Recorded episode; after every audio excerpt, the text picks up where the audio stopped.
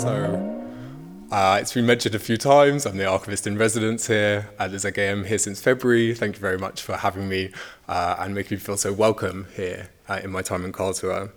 I'd also really like to extend my thanks um, uh, really to Beryl and to Ira and um, also Frank and Davidson for being here and traveling so far with, to be with us for this symposium, and also for the opening of the Radical Software exhibition uh, last night, which really looks back at key installations, writings, and videos uh, from the Raindance Foundation.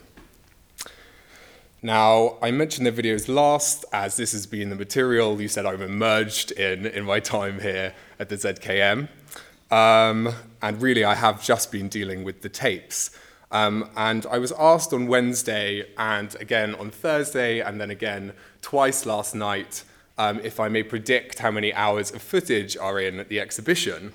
Um, I actually gave a gross uh, overestimation of what I thought was in the exhibition, but I went back and checked, and we have 14 hours, 33 minutes, and 9 seconds precisely in the exhibition.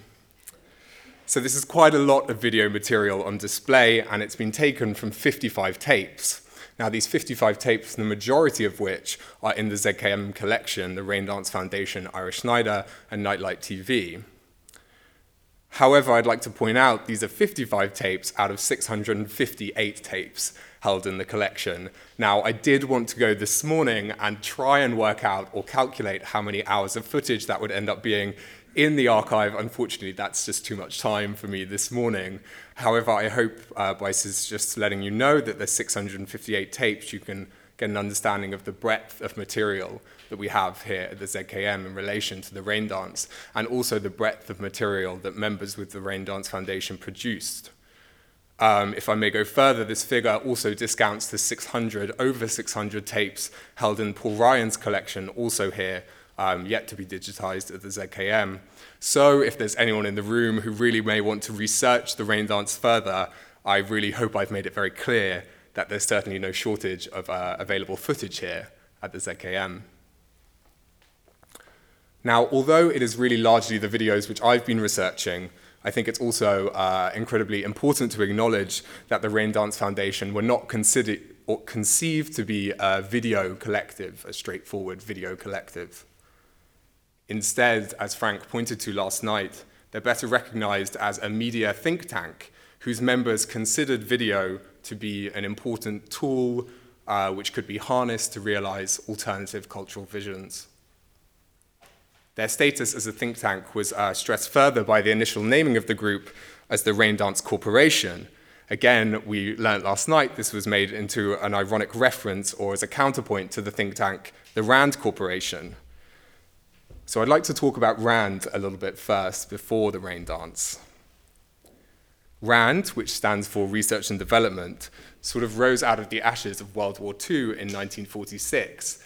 And uh, their first project, which had a really wonderful title, 1946 1947, was called The Preliminary Design of an Experimental World Circling Spaceship. Quite an extraordinary idea in 1947. It was imagined as a spaceship which could predict the weather and also transform uh, long distance communication, which are two uses which I don't think the Raindance would be in opposition with. However, President Truman passed upon this idea, and the Air Force actually became uh, RAND's uh, main contractor so that they began consulting on everything from missile defense to propeller turbines. And in 1957, they developed this Corona satellite, which spied on Soviet territories. In 1960, Herman Kahn, who uh, was a Cold War military strategist at RAND, um, wrote this book on thermonuclear war. And in this book, he hypothesized about a doomsday machine, uh, which, uh, to make it brief, could uh, assure the end of human life. Um, this weapon or this uh, hypothesized machine was then brought further into public imagination with the release of Stanley Kubrick's film Doctor Strangelove, or How I Learned to Stop Worrying and Love the Bomb, um, whose title character, if you may know or may not know, was so closely based on Herman Kahn that Herman Kahn actually attempted to collect royalties from the film from Stanley Kubrick unsuccessfully.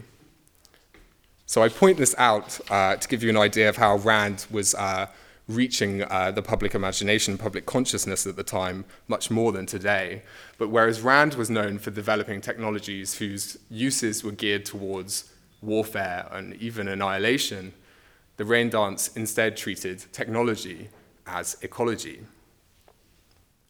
So they developed methods of information exchange which sought to decentralize a media environment dominated and perhaps polluted by commercial broadcast networks. The Raindance were to become a valuable research and development arm for those working with and interested in alternative video and cable television at the turn of the 1970s. So Frank Gillette was the founder and original director of the Raindance Foundation, whose ideas for the think tank emerged during the summer of 1969. From 1967 to 1968, Frank taught a seminar on Marshall McLuhan at the Free University of New York, which was another sort of institution of the New Left founded by Allen Krebs, and it was a real forum for a broad spectrum of political activism. Through Frank's uh, interest in Marshall McLuhan, whose theoretical concepts were really precursive to the emerging field of media ecology, Gillette came into contact with Paul Ryan. Now, at this time, Paul Ryan uh, was a research assistant for Marshall McLuhan at Fordham University in New York. And when the university was donated Sony Portapak equipment, Ryan then lent this to Gillette. their relationship becomes a little bit more important and the lending of this equipment when you consider at the time the Portapak uh, was still quite expensive and it was very much not a medium in the hands of everybody but in the hands of a few. So after experimenting with video over the summer, Gillette then met Ira Schneider in December 1968.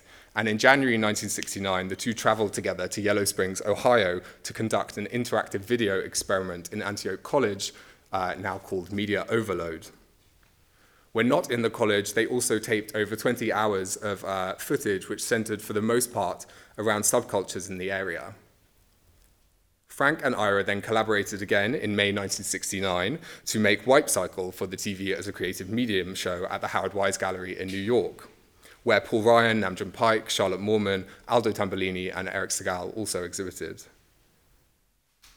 The exhibition was seminal in that it is, was dedicated entirely to television and video, and it is often considered as a point of origination for the video art movement that would follow. Visitor participation and live feedback were central to the TV as a creative medium show, and in regards to Wipe Cycle, it was one of the first times that we may, as visitors, have seen ourselves in time and space on screen in a gallery but also have seen ourselves embedded within images from broadcast television, demonstrating, as Frank wrote it, that we are just as much a piece of information as tomorrow morning's headlines. Now, the exhibition TV as a creative medium certainly really had an impact on Howard Wise, who thereafter closed his gallery to found Electronic Arts Intermix, this umbrella uh, institution which support, uh, sought to support artists working with the video medium and now the media arts.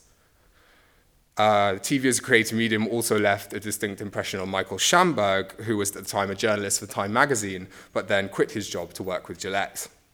It was a really catalytic event from which Raindance emerged in October 1969, whose official uh, founding members were Gillette and Shamberg, along with Marco Vassi and Louis Jaffe.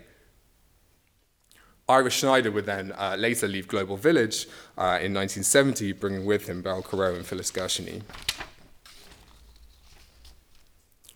So one of the first uh, important projects initiated by the Raindance Foundation was called the Center for Decentralized Television.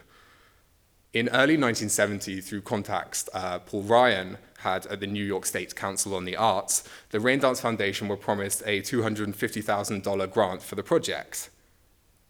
This money was intended to be repatriated in commissions and in the acquisition and subsequent lending of videotape recording equipment, uh, in publications, in seminars, and in a sort of consultancy service. The project would not only aim to generate a high variety of video viewpoints, but also work towards building a communication system capable of sustaining alternative media. Although the centre was never realised owing to disputes within the video collectives involved in the project, At this point, a core mission of the Raindance became quite clear to decentralize video information and distribute this information through alternative networks. Before joining Raindance, Beryl and Phyllis had spoken about developing a sort of video newsletter